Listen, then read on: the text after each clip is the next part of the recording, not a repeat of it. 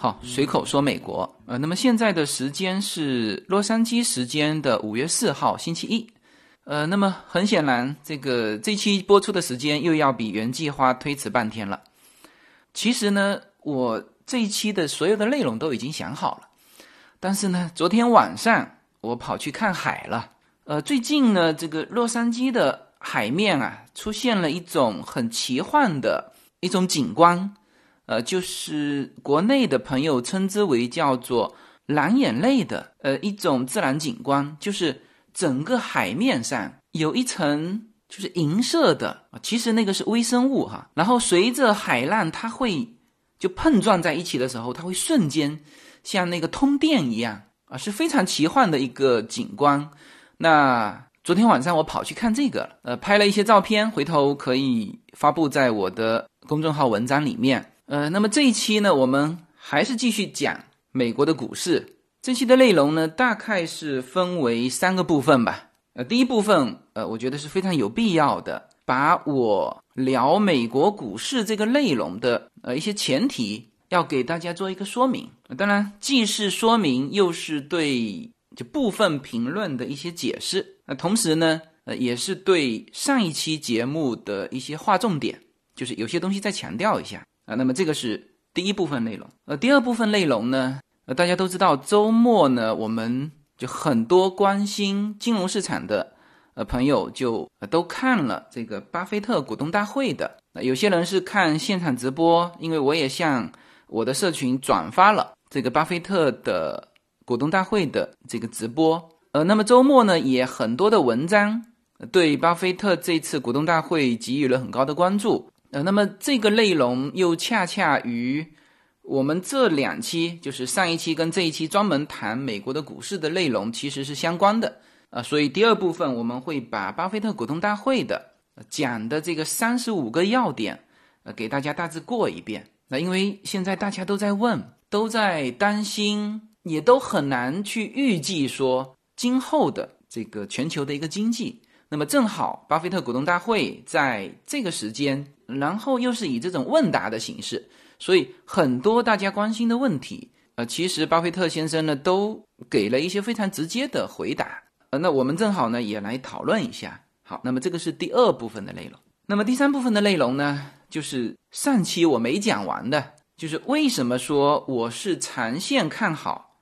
美国的股市的呃，当然针对这一点，因为上期没讲这个内容，呃，所以呢，有些人其实还不太清楚我要说什么。呃，其实我们永远要问自己一个问题，就是现在这种时候，我们能持有什么？然后在我们所持有的资产里面，是不是应该包括美股啊？就是美国的股票市场了。当然，你可以是股票，也可以是开放式基金，好吧？那么这个就是这一期的主要内容。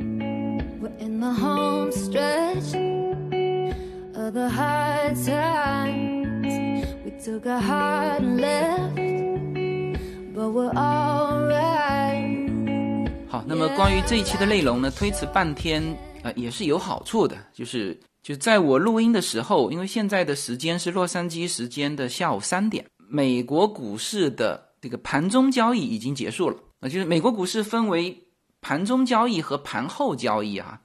那么绝大部分我们能够参与的啊，就是盘中交易，它是按照纽约时间下午四点，那么也就是说在洛杉矶时间的下午一点就已经结束了。那么周一的这个股市在就是经历了这个，不仅我上期说到的说是周五没有利好政策，然后连整个周末都没有利好政策的这种情况之下啊，再加上有些人解读巴菲特的。这个股东大会里面，巴菲特的观点的时候，呃，他其实市场是有引导性的，他专门取了这个不利于市场的一些这个信息来关注。总之，在就是整个周末，呃，非常不利的一个信息面的情况之下，周一的股市怎么走向？因为呃，已经横盘整理了三周的时间了，那么是往上还是往下？其实这个周一的走势是非常重要的。那么，呃，今天整场看下来，呃，那基本上跟我所希望的是比较吻合。呃，今天标普五百是叫低开高走，中间非常长的这个时间是在横盘整理，然后尾盘的两个小时是一直向上突破，呃，然后最后是在最后的一个小时是，呃，他们是叫翻绿哈，就是我们中国叫做翻红嘛，因为我们上涨是红色的，而美国这边上涨是绿色的，呃，下跌是红色的，他们哈，所以这个情况跟我原来呃或者我所期待的是比较吻合的，所以。这个虽然说我们推迟了半天时间，但是呢，呃，能够看到这个非常关键的周一的这个走势啊，对我讲这期节目呃也是有所帮助的。OK，那么我们首先啊要对呃随口说美国里面谈美股的这个内容啊，呃我要说三点前提哈。那么这三点前提呃，我觉得还是。蛮重要的，呃，对于我来说还是蛮重要的，就是既是对我说美股内容的一个说明，也是对部分评论的一个解释，然后同时呢，也是划重点，就是我到底想说什么。好，我们一个一个来哈。首先，第一个前提就是股市有风险，入市需谨慎。呃，这个我在上一期节目呃没有专门去提，但是呢，我在。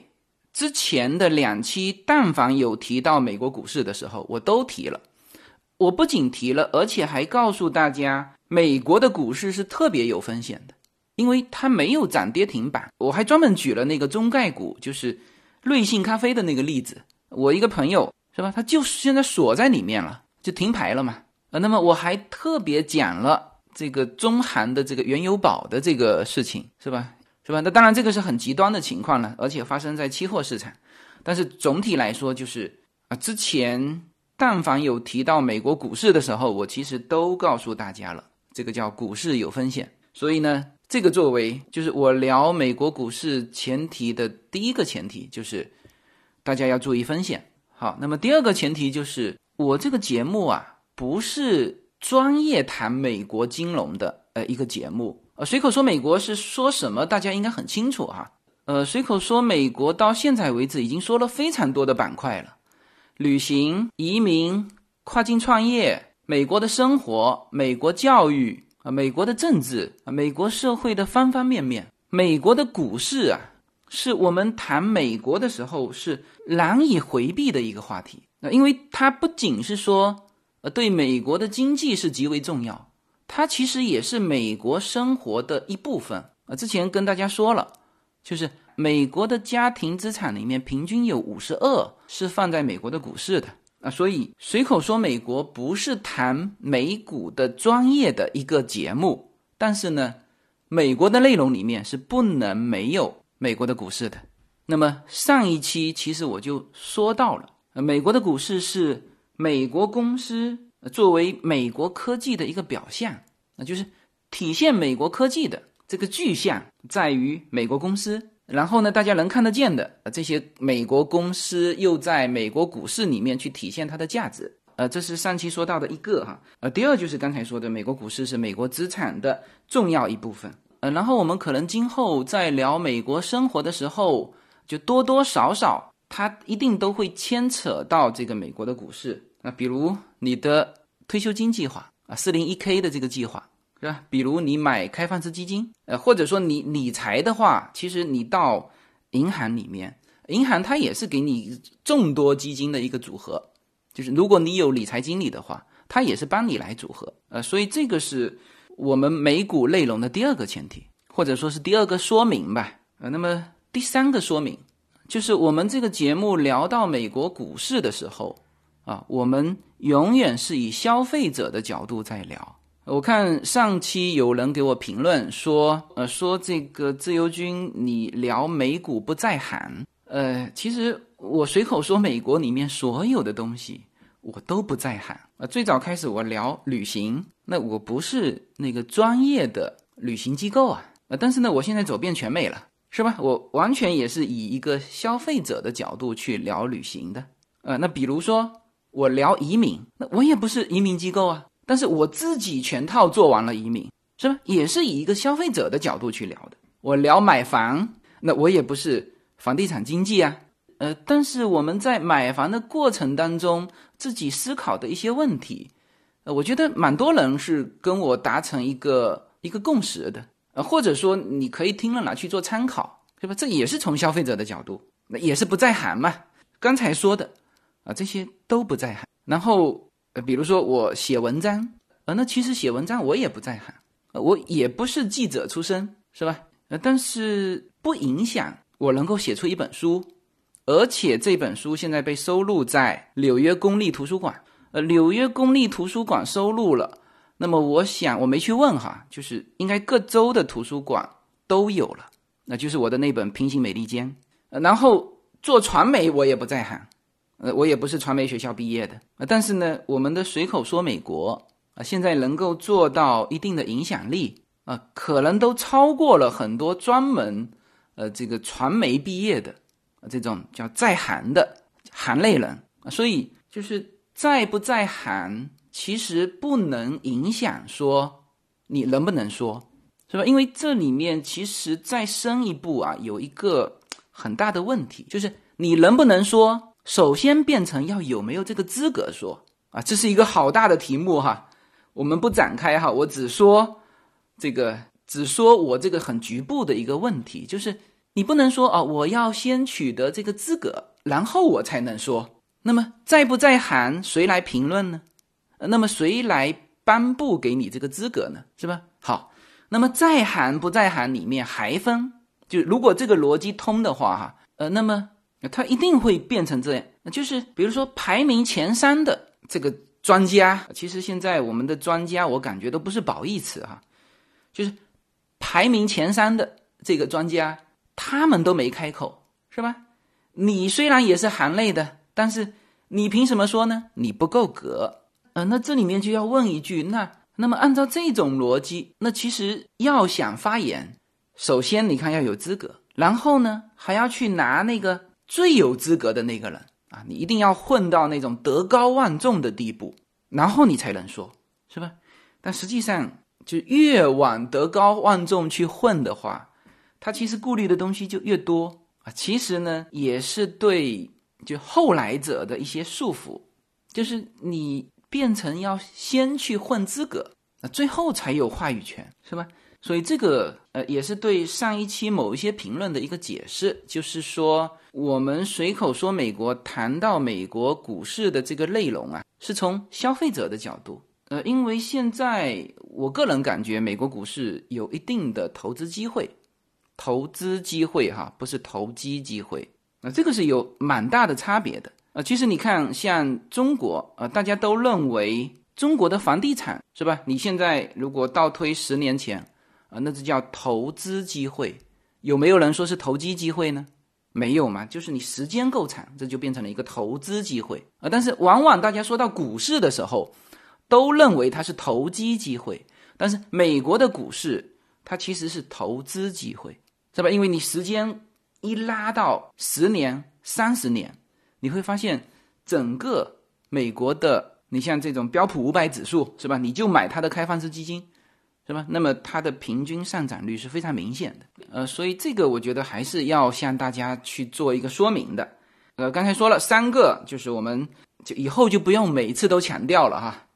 第一，股市有风险啊，美股呢特别有风险。这是第一个前提，第二个前提就是随口说美国谈美国的方方面面，这里面呢不能没有美国的金融市场，这是第二啊。第三呢，随口说美国是从消费者的角度，那跟大家一起来聊美国的股市。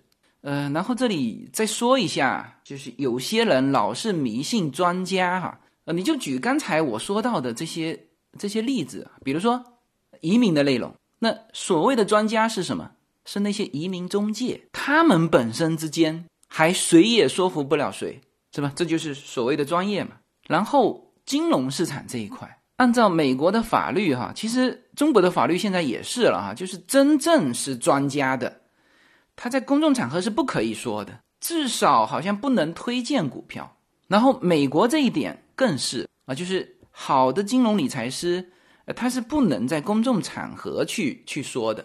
那这个是有法律的哈。那我们作为一个消费者，呃，作为一个参与者，呃，反倒是可以聊一些自己的体会。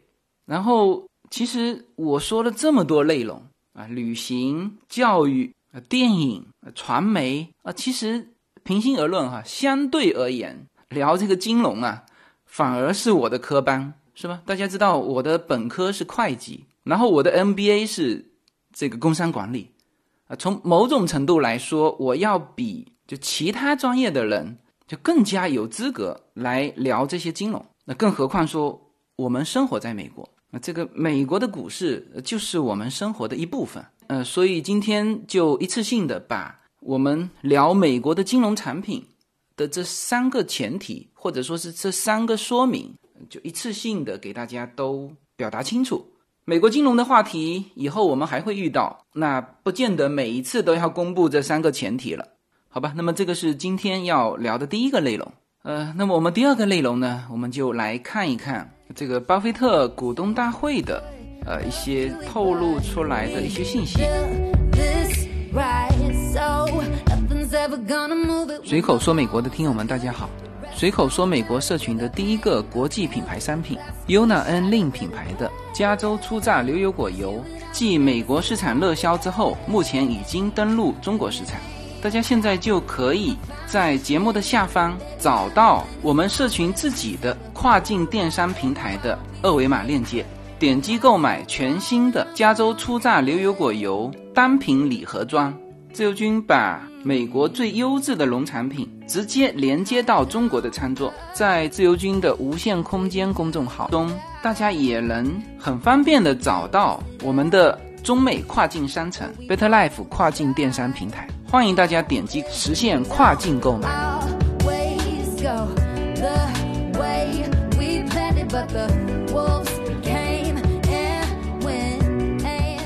呃，那么在聊巴菲特的这个股东大会的内容之前，其实我还是要呃前面追加一句哈，就是就是我们对任何事情都不要去怎么讲，叫做树立权威。啊，或者说就是他说的，就是百分百正确的。呃，你只有打破权威，你才有可能有自己的独立思考。呃，那你看这个呃这一场的股东大会，呃，就是几乎所有的呃介绍巴菲特股东大会的这些文章内容，都把哪一条放在第一条呢？就都把巴菲特清空这个航空股放在第一条。那当然，这个从新闻的角度上来说，这个是是比较具体的。呃，也是比较吸引眼球的呃一个内容，呃，但是就巴菲特突然宣布全部抛出他的航空股呃的这件事情来看，巴菲特的这个伯克希尔公司啊，他在航空股这件事情上就做了一个非常经典的叫追涨杀跌啊，这是我们所有的小股民犯的一个很经常的一个错误，呃，那么在巴菲特身上也有，而且。他最后是很坦诚的承认了，他说我们就就是做错了嘛。你看巴菲特买航空股的故事，大部分的故事是从呃今年的二月份开始说起，就是伯克希尔公司呃以每股大概四十五块到四十七块钱的价格开始买入达美航空，然后呢是在四月的一号和二号，呃又以平均大概二十四块钱左右的价钱那卖出了这个达美航空。然后再到这个上周末宣布，所有的航空公司，他手下原来有四个四家航空公司，就所有的都清仓。那基本上大家知道的这个故事是这样的啊。但是在今年之前，曾经就是在去年，巴菲特还说过，他说我绝不再买入航空股。然后今年二月份的时候，他是在二月底买入的，也就是说。疫情已经爆发了，你看这个达美航空哈，它是原来的价格一直在五六十块钱，五十多六十块钱，然后第一波下来就是到二月底四十七块一毛六，那么它应该就是在这个第一波下跌的就第一时间啊就开始买入达美航空啊，那这准确的说不叫追涨杀跌哈，这个用我们中国的股民非常熟悉的一句话叫做抄底抄在半山腰，是吧？然后四月二号。开始卖出达美航空，就那个时候，所有人都还在猜测，说他到底是为了什么，是吧？像他这么大的基金，这么慎重的一个我们称之为股神的人物，是吧？二月份买入达美航空，四月初就把它一半的价钱卖掉。呃，大家大部分人都还在猜测说，呃，是不是有其他的意图啊？就不会犯这么低级的错误嘛，是吧？结果上周五是吧？最跌破眼球的就是，人家就是承认错误了，是吧？呃，所以我觉得承认错误是一件很好的事情哈。就是当他说出就这个事情我做错了的时候呢，所有的人也都坦然了，是吧？所以，呃，就为什么先要讲这个事情？呃，一个呢，当然这是整场这个内容啊，就最吸引眼球的一个很具体的事情。然后，其实我更想用这个事情来说的，就是说，任何事情啊，都应该要有自己的逻辑去做自己的事情。就是如果就是抄作业抄巴菲特能发财的话，那很多人都已经发财了。其实，在股市里面，如果你从短期投机的这个角度去看，其实是逆向思维。大部分人都学巴菲特的时候，其实割镰刀的那个，那一定是反着来的。然后再补一句，这个拿镰刀的也许是其他人，然后也许是巴菲特本人。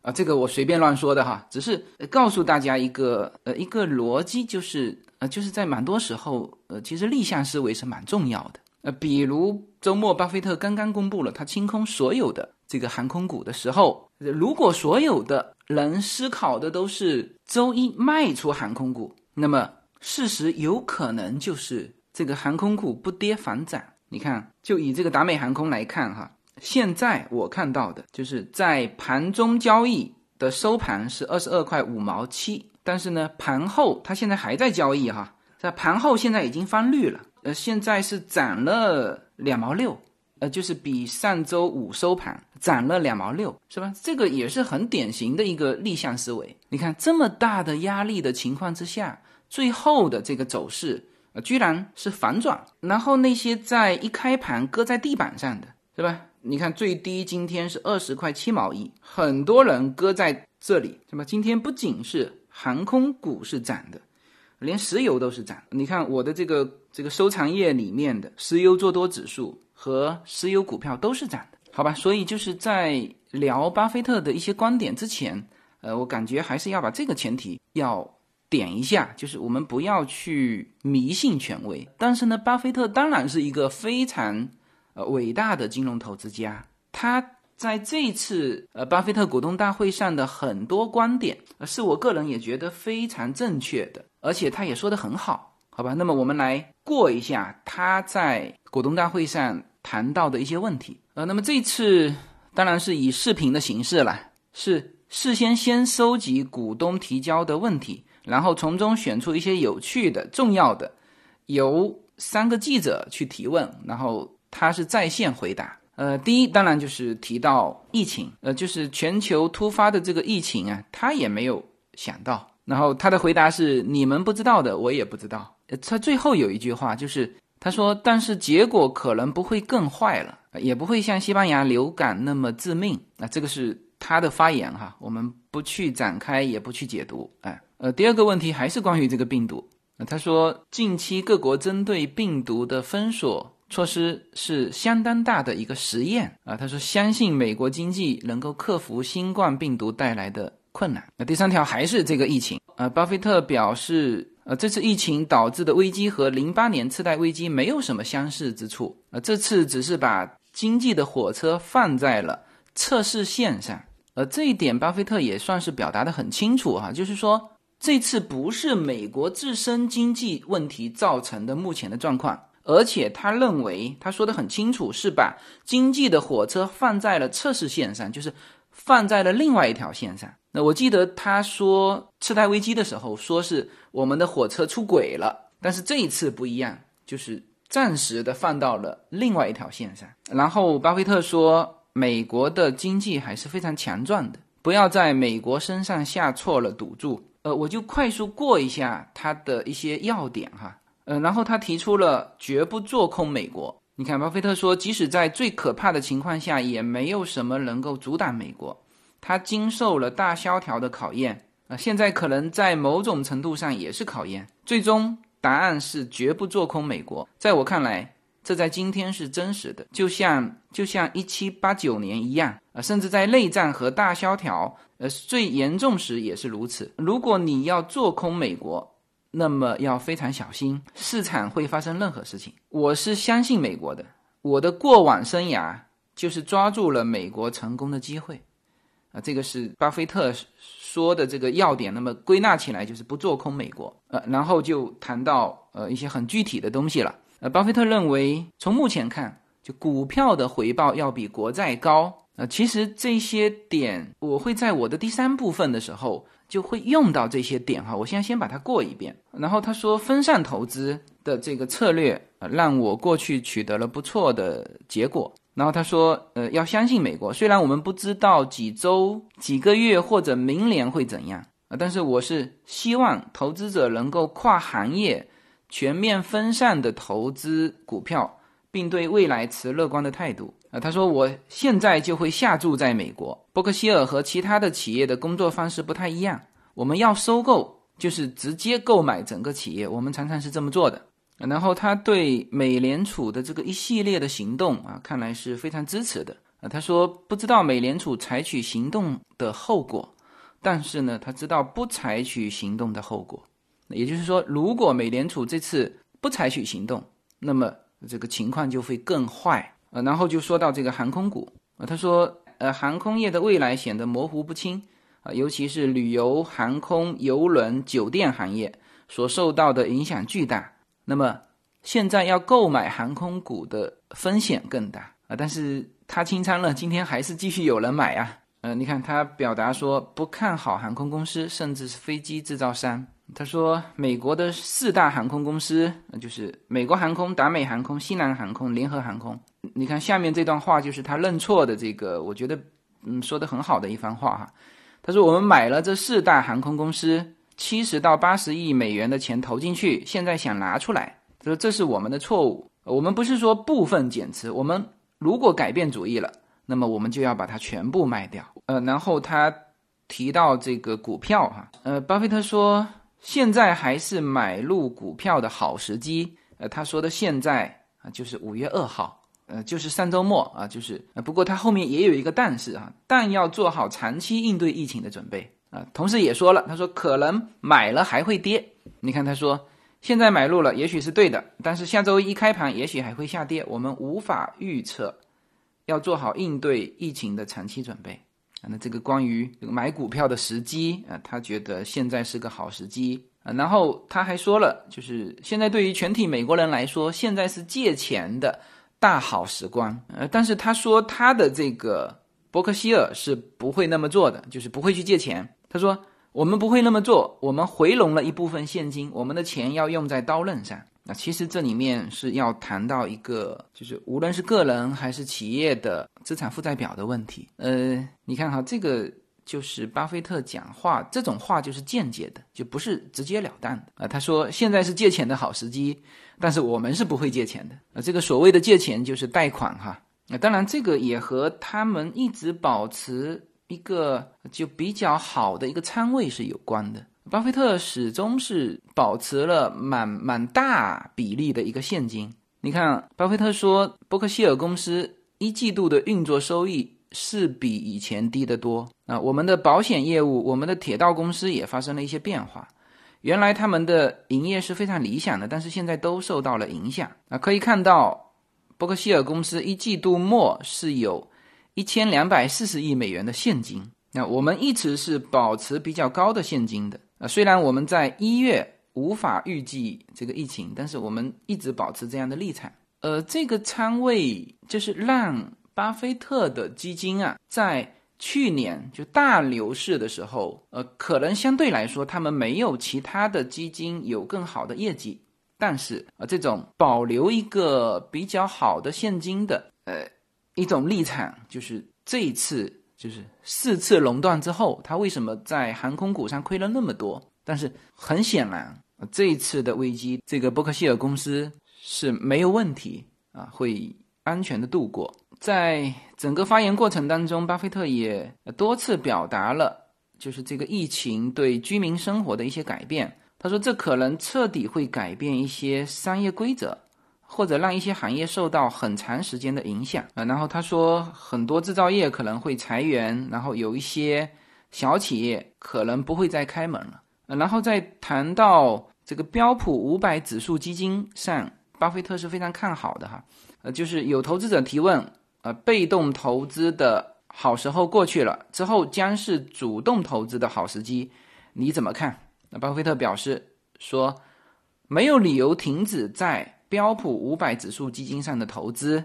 当然，他最后也说了，这个他自己的这个伯克希尔这个基金股价会长期好于标普五百的这个指数。啊，他说他会努力让它表现好于标普五百指数。那么。也就是说，他对标普五百的这个开放式基金，呃，他是非常认可的。这个待会我会提到哈，就为什么我在就是第一次谈美国的股市的时候，就告诉大家，我没有太多去买那些呃个股啊，我几乎四分之三的这个资金是投在标普五百的一支开放式基金上，就是 IVV 啊。当然，买其他的标普五百的基金也是一样的哈，标普五百。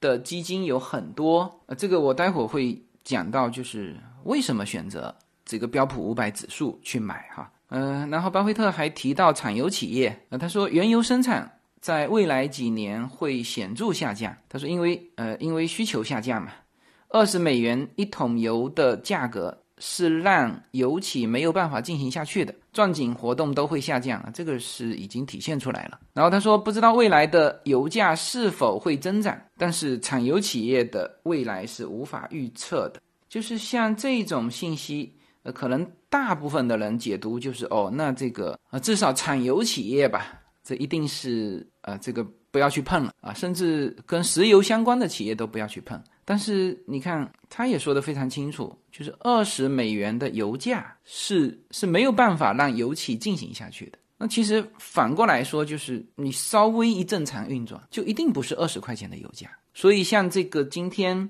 USO，你看哈，我是周四周五，我想买 USO，就我之前就已经买了 USO，呃，就是美国石油做多的这个基金，这是其中一支基金。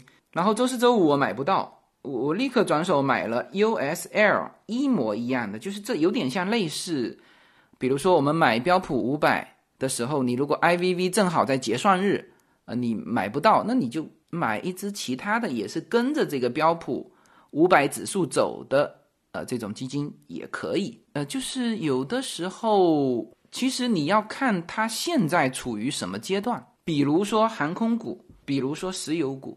那现在是叫做最便宜的时候了。当然，最便宜不代表它今后有很高的一个一个涨幅。但是从目前的价位来看，它也跌不下去。所以，如果手上有的，那其实可以放着看一看。嗯，然后巴菲特聊到了这个美国的国家信用啊。呃，巴菲特在股东大会上表示。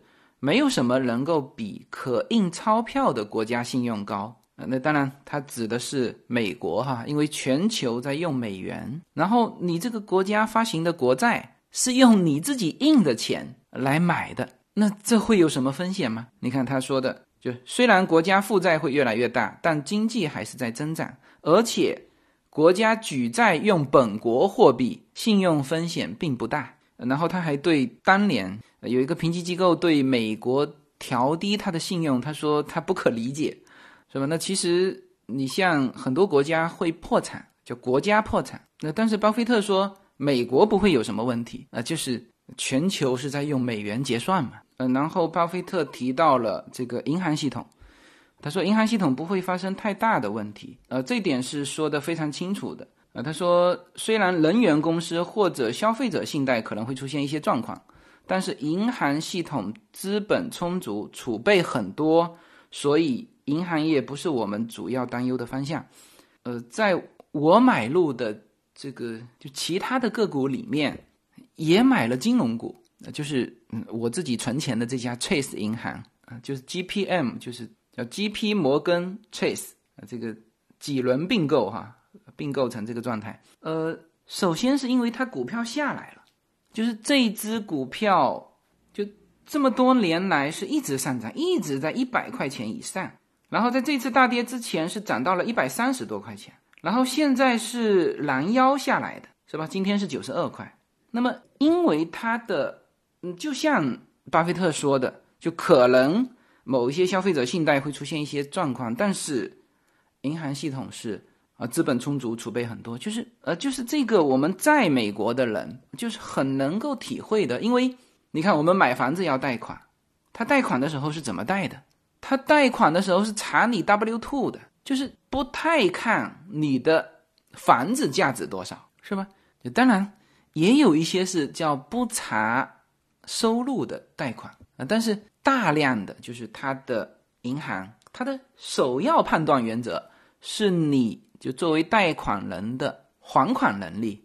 那所以我们现在说，就是美国的各家银行对于贷出去的款，它都是把的非常紧的。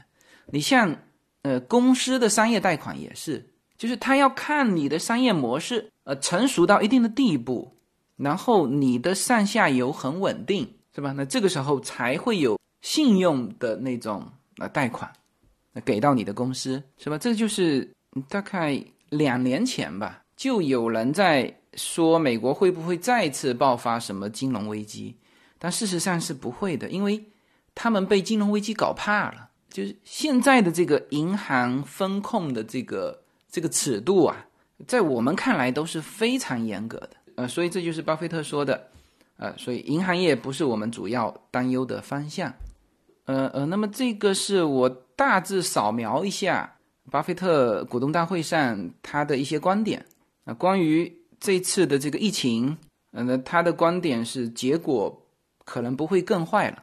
然后针对这一次出现的经济状况，他不认为是和这个零八年次贷危机是一样的，啊，只是放在了另外一条线路上，就是把经济的火车放在了另外一条线路上。然后说美国的经济还是非常强壮的，不要在美国身上下错注。然后自己是说绝不做空美国。然后提到股票，那么他认为，长期看股票的回报要比国债高，呃，对未来要保持一个乐观的态度。呃，现在是买入股票的好时机。然后说没有理由停止在标普五百基金上的投资。呃，然后说到美国的国家信用，就是没有什么比这个可以印钞票的国家信用高啊，因为国家信用对应的是国债嘛。然后说银行体系不会有太大的问题，是吧？这些是他明确表达出来的。呃呃，而且也提到了，呃，而且也提到了这个。现金的作用就是他们要拿这些现金去收购更好的呃一些公司。当然，他同时也说了，他现在还没有看到就他所希望的那种公司。好，那么这个是巴菲特在股东大会上嗯表达出来的一些观点。呃，其实虽然很多文章说这个很多人从巴菲特的发言里面看到了很多负面的信息，呃，就是很多人的解读就是。呃，就是你所有看多的这个观点是吧，都是啊一些口号啊，比如啊不要做空美国啊，美国的经济是强劲有力的啊，看好标普五百指数啊，现在是买股票的好时机啊，这这这些话都能讲，但是呢，就是你做的是叫就能够摆出来的，那至少在这个股东大会那一天啊，这么多信息里面，就唯一一个。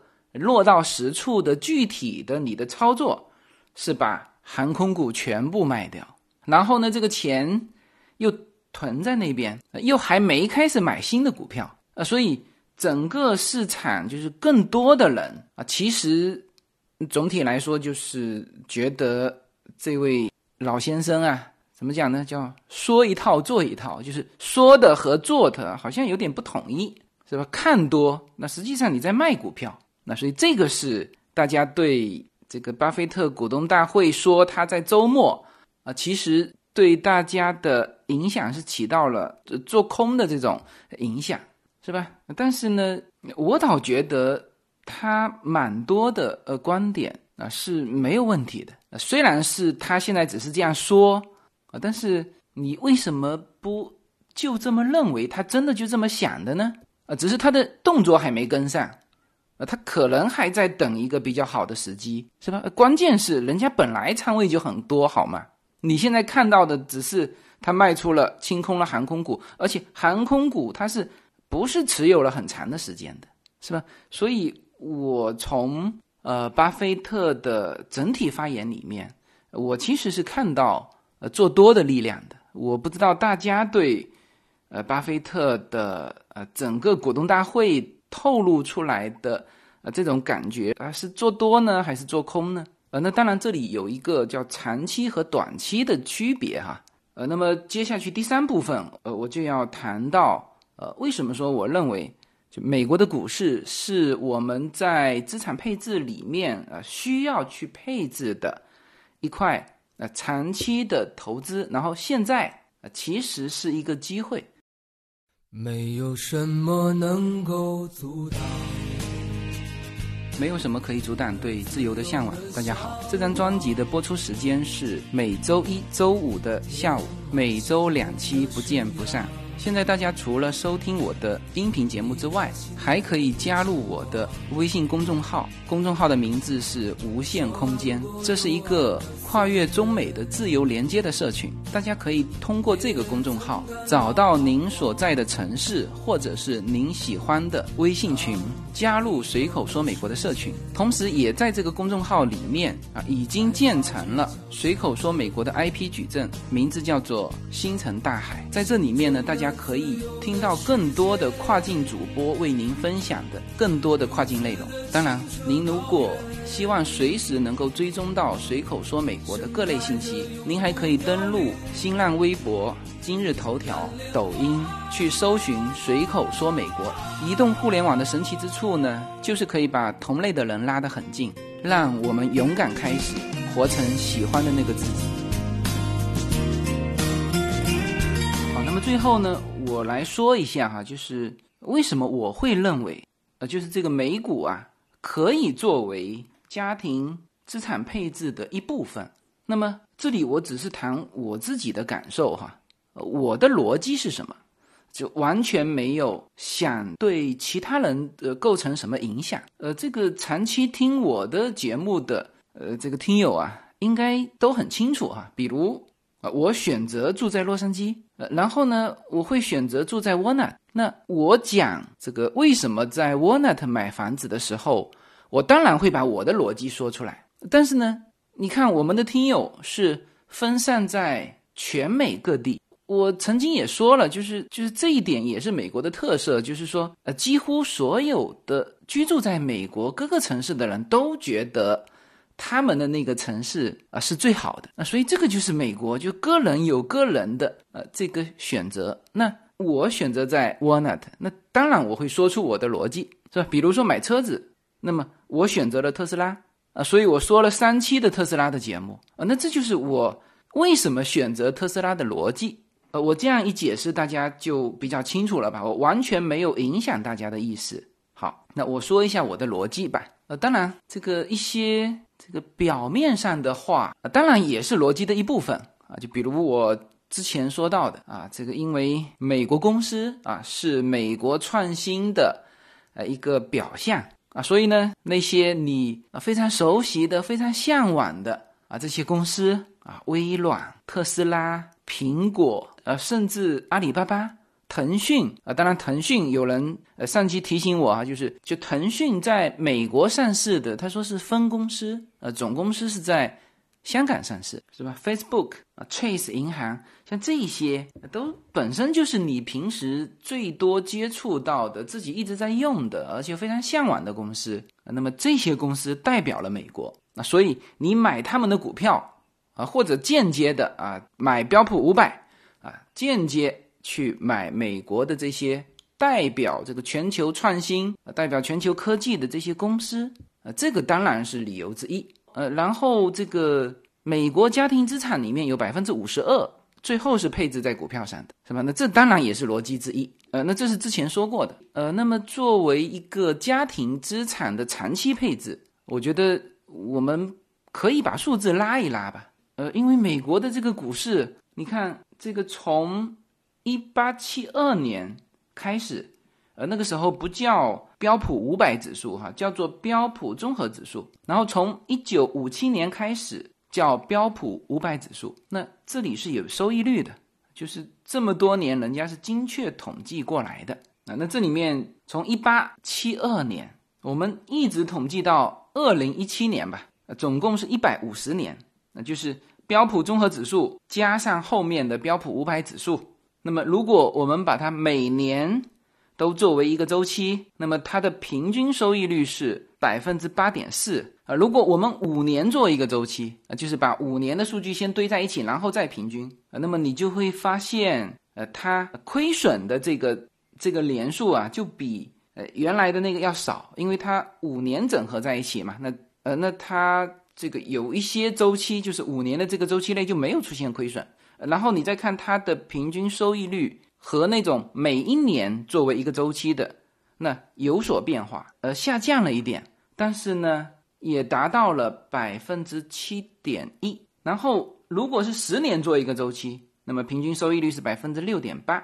但是十年作为一个周期的时候，还有出现这个周期，就十年的这个周期内还有出现亏损哈。但是你再看二十年作为一个周期的时候，全部都是绿色的，那它绿色的都代表盈利哈，红色的是亏损。然后它的收益率是六点七，所以从这些数据来看，就是说明了两点哈，就是如果你的周期是作为一年，就是我投进去，明年必须把钱取出来，这个周期看，就是有蛮多这种在就一百四十六年，接近一百五十年的这个这个美股的周期里面啊，还蛮多出现亏损的。但是呢，刚才说了，你如果放长到二十年的时候。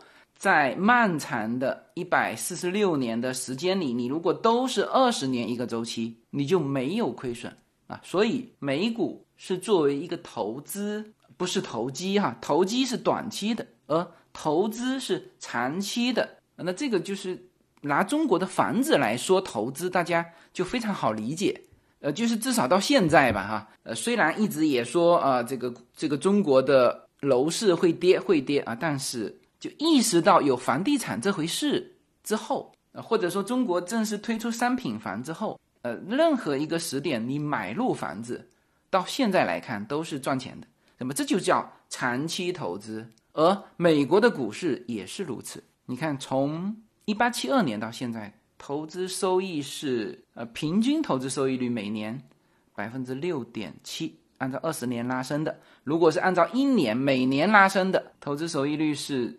八点四，是吧？这个是一个蛮重要的一个数字，呃，说明了一些问题。那么这个也是呃我提到的，说家庭资产配置里面有美股这一部分的一个叫数据支撑吧。啊，再次说明哈，叫长期资产配置，长期投资，而不是投机。呃，然后呃，值得说的就是，我始终在强调说，进入美国的股市，就一种就是你啥都不懂。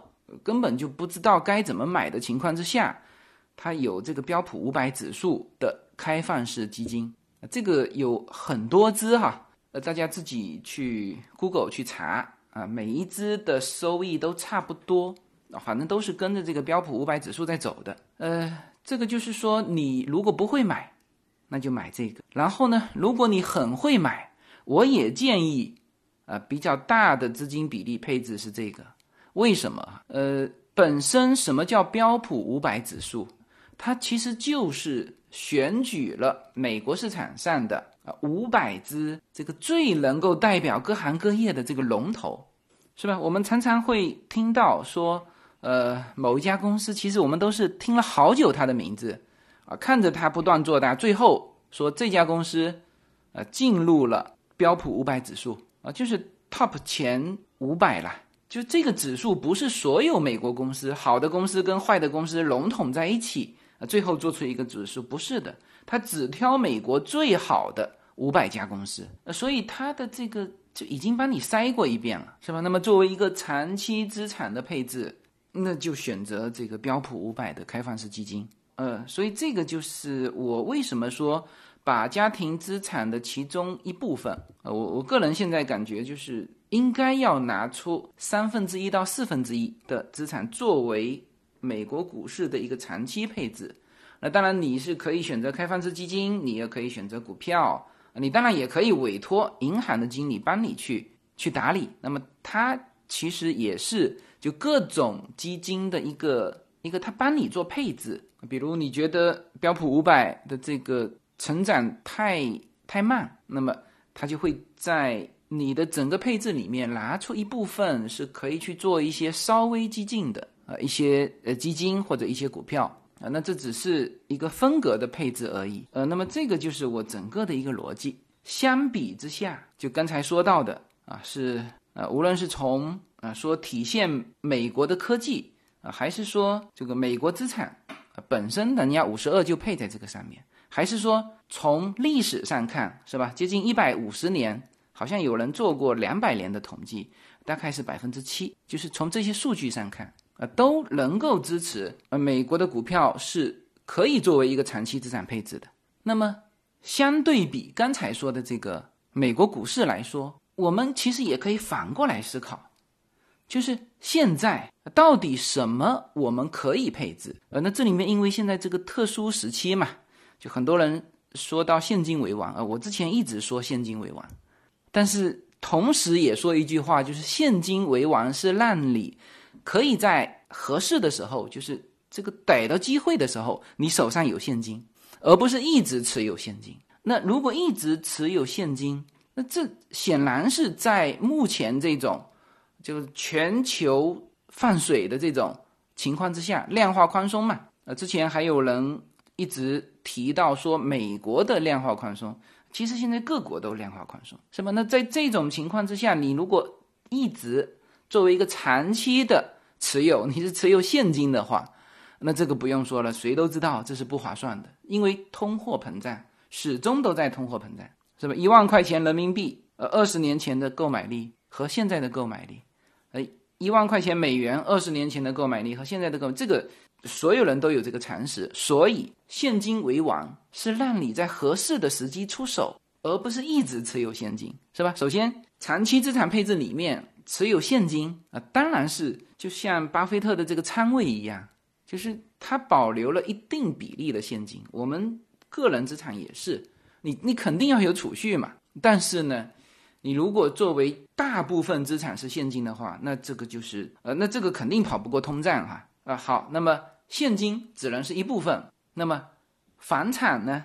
呃，就关于中国的房产和美国的房产呃的不同，之前以前各期的节目都说过了哈。那么。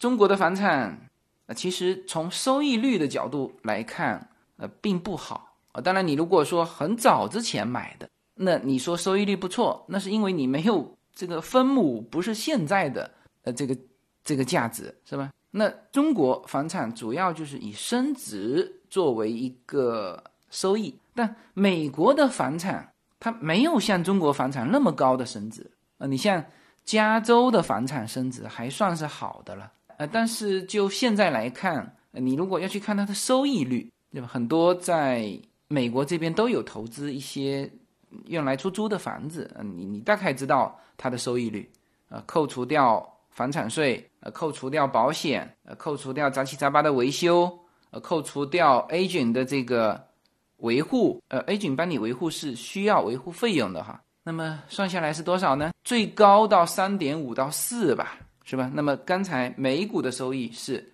就二十年平均也有百分之七，呃，那当然固定资产是可以作为长期资产配置的一部分，但是呢，就收益率而言，就如果你是用来投资，那么股市明显收益率要高于固定资产，而且这个东西其实也看价位，就是呃，为什么说这个问题是现在才讨论？那现在股票下来了，我为什么之前不说？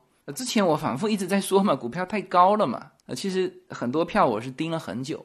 好，那么现在是腰斩啊，那甚至航空股是三分之一就掉到三分之一哈，石油股很多也是掉了这个这个半山腰以下，而房子现在还还没怎么跌啊。现在至少我看到的洛杉矶的房价还是蛮坚挺的哈，就很多那个 owner 他就。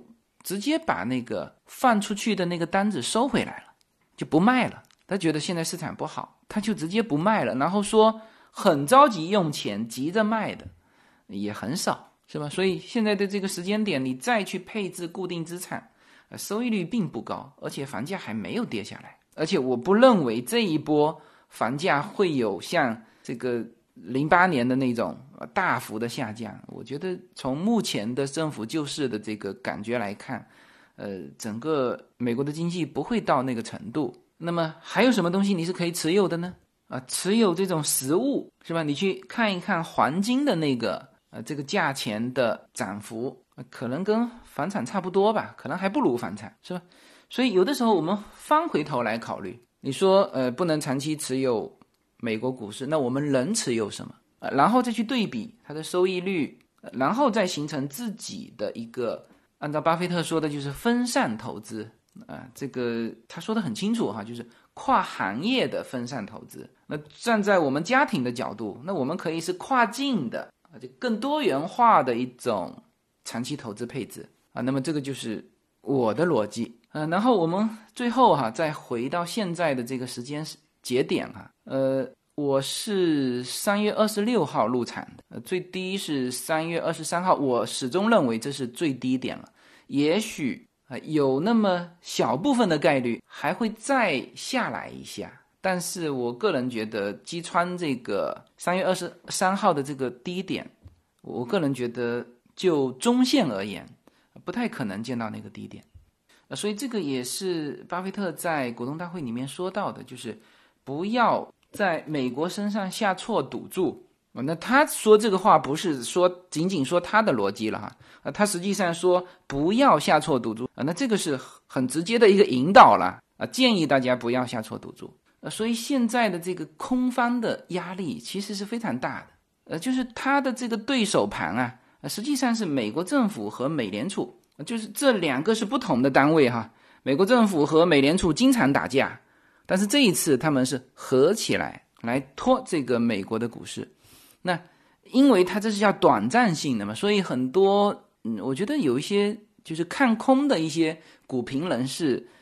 呃，还是把这个问题说错掉哈，就是说他的意思是，美国政府如果不拖这个不脱市，他那他不就直接掉了嘛？但问题是，他什么时候不脱市？那一定是等疫情过去嘛，所有的经济恢复之后，本身美国经济本身没有问题，那么实际上它缺少的是短期流动性的问题，是吧？它拖的是这个。那么一旦疫情过去，美国的这个经济恢复，那那有些人。会觉得说哦，会不会进入大萧条？那这一点，我觉得巴菲特的判断也是对的。这次不是大萧条啊，甚至和零八年的金融危机都不一样，只是把列车放到了另外一个轨道上。呃，等等这一边的铁轨一正常，再把它放回来是没有问题的，是一个切换的概念，是吧？而你现在翻回头看现在的美股，我看今天有一个听友把这个。所有美股里面跌得最凶的啊，这些股票全部拉出来，我说这是对的哈。这个现在呢，当然高科技股很棒，它有这种高成长性。但是作为现在的这个时间点来说，呃，如果你能够捡到便宜，呃，那也是一件很不错的事情，好吧？那么呃，连续两期哈，基本上把美国股市的现在的一种状态和我认为美国股市是今后。呃，每一个家庭资产配置的一个长期投资的一个资产配置，呃的这部分的内容就就基本上说清楚了。呃，希望这期的节目啊，对于呃很多原来没有配置过美股的呃这个这个家庭来说呢，就至少你们能够多一个家庭资产配置的一个选择。之前说过了，如果是在美国的这个家庭，你直接在银行就可以实现。开户美股的开户啊，那么如果你是在中国的，呃，你到自己的证券公司去问一下，有一些证券公司有不同的，就是就是美股标普五百指数的那个基金，就中国用人民币买的美股标普五百的那个开放式基金，呃，这里面一个就是说你会多一个选择，因为一直在讲我们的投资渠道太窄，其实。还有一扇窗哈，呃，这个推开这扇窗，大家可能呃又会看到不一样的风景。然后，如果你对美元今后的走势，呃，同时也保有这个信心的话，呃，你认为美元还会升值，那么你去买美股，其实是一种叫叫收益的叠加。什么意思呢？就是本身标普五百对于美元来说它是涨的，但是美元对于其他货币来说，它如果也是涨的话，那这里面你就有一个收益的叠加，好吧？那么时间关系，那这一期的内容就到这里。呃，然后最后呢，还是希望大家能够多多支持我的 Better Life 的中美跨境商城。那么这个商城的链接就在我节目的下方那个二维码。如果你直接长按不能够跳转的话，你把它截图下来，转到自己的微信里面，啊，再在微信里面长按扫描，然后就进入这个。我们随口说美国的跨境商城，好吧，那么这期的节目就到这里，谢谢大家。